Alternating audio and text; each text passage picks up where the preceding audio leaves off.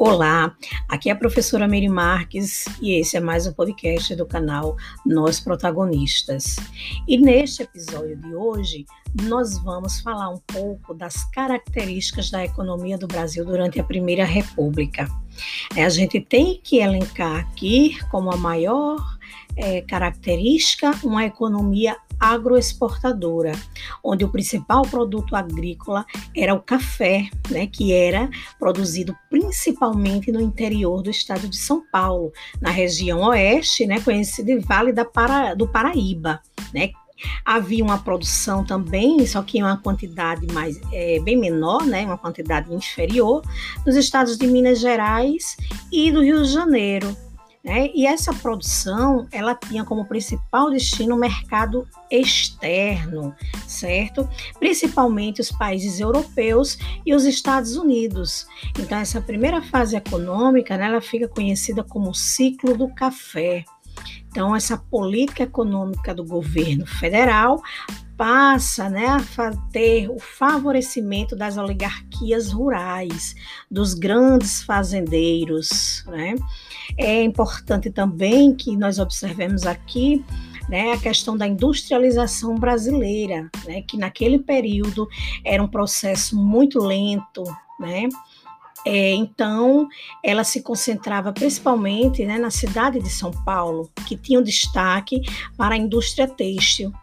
Né? A indústria ela estava se desenvolvendo com investimento né, que vinha de parte dos produtores. Então, esse capital oriundo do cultivo do café, né, que possibilita o investimento aí na industrialização.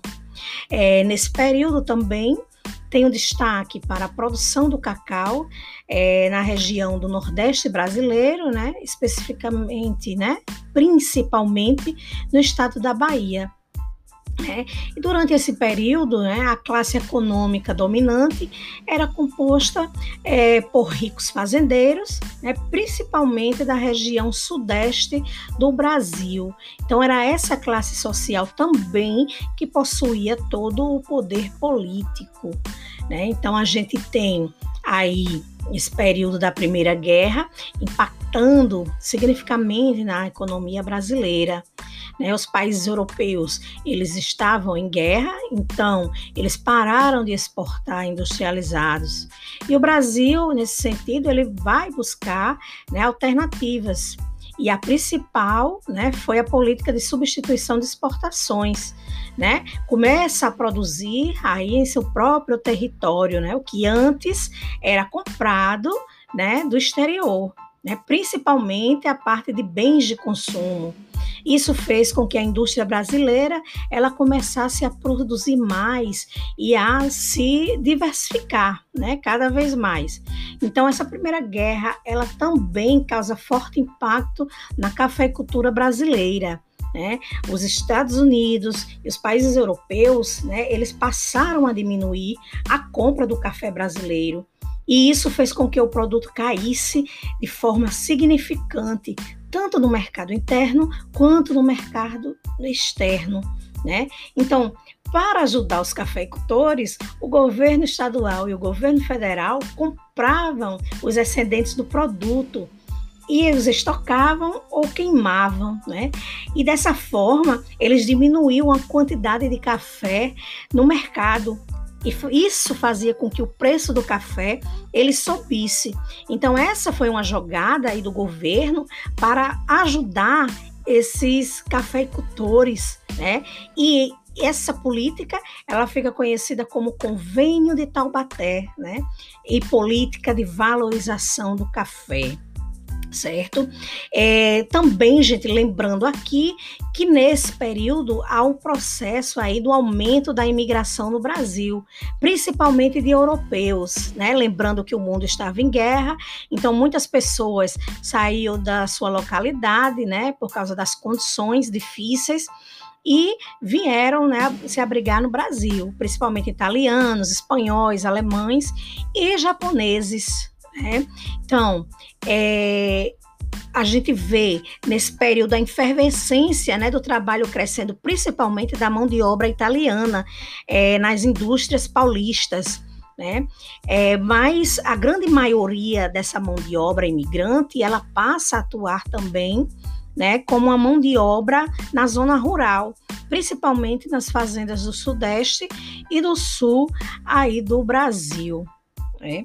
Então, assim, nós temos também é, outros produtos que vão ter destaque, né? no caso, a borracha é, na Amazônia, a gente tem a aceleração da industrialização europeia na segunda metade do século XIX, né, que vão surgir outros ramos na indústria, como a indústria né, automobilística, de bicicletas, de pneus, e isso vai haver uma procura muito grande por borracha né, no exterior.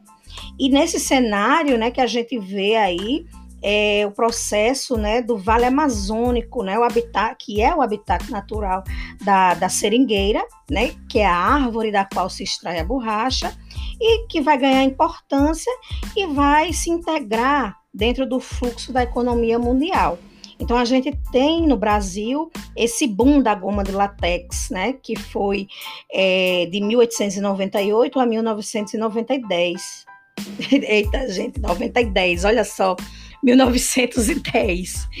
É, então, a gente tem né, um, um, aumento correspondente a, a 25,7% do valor das exportações, né, e passa a ser aí o segundo produto mais importante da economia brasileira, perdendo apenas aí para o café. Né? E lembrando também né, que naqueles anos os interesses né, da elite do Pará e da Amazônia elas vão aí é, se entrelaçar dos empresários europeus e estadunidenses, né? Então há essa intensificação aí dessa produção, né? E a gente vai ter aí um fluxo migratório, né, para a Amazônia, onde vai atrair um, um grande contingente de nordestinos que deixam, né, sua localidade para ir trabalhar nos seringais, né? Então é o estado que é, sofria, né, com a seca e as pessoas passaram a procurar trabalho no norte, como era uma economia aí que é, se desenvolvia, né? Então, é, diante, né, desse grande ciclo dessa economia é, bombástica naquele período, né, a gente tem aí é, várias questões que vão é, trazer, né, consequências desses tempos áureos, né? No caso das construções, é, em, como o Teatro Amazonas, né, em Manaus, o Teatro da Paz e Belém, tudo isso foi com capital é, tra que, trazido né, por esse comércio.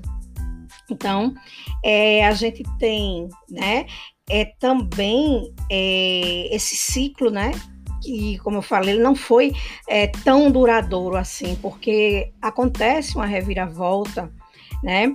É muito rápida. E em 1910, né, a borracha asiática, ela vai representar 13% da produção mundial, chegando aí a 68%, né, em 1915. Então, é, existe, né, uma concorrência aí internacional muito grande, né, é, e também a questão né, de que os ingleses e holandeses eles vão passar a levar as mudas né, da Amazônia é, justamente para é, desencadear né, essa cultura nos países asiáticos, o que, o que ocasionou né, tudo isso que eu falei, né, esse boom na Ásia, causando aí essa, essa concorrência. É, a economia nesse período né, tem um crescimento, um aumento da industrialização.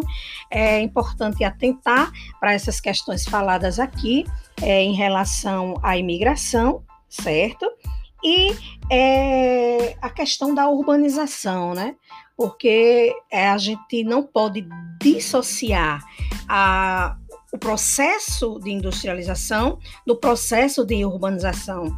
Então, se eu tenho esse movimento, esse aumento industrial, consequentemente, eu vou atrair pessoas né, da zona rural, vão vir para as cidades buscar trabalhar nas indústrias e isso vai aumentar o processo aí de urbanização, certo? Eu espero vocês nas próximas audições.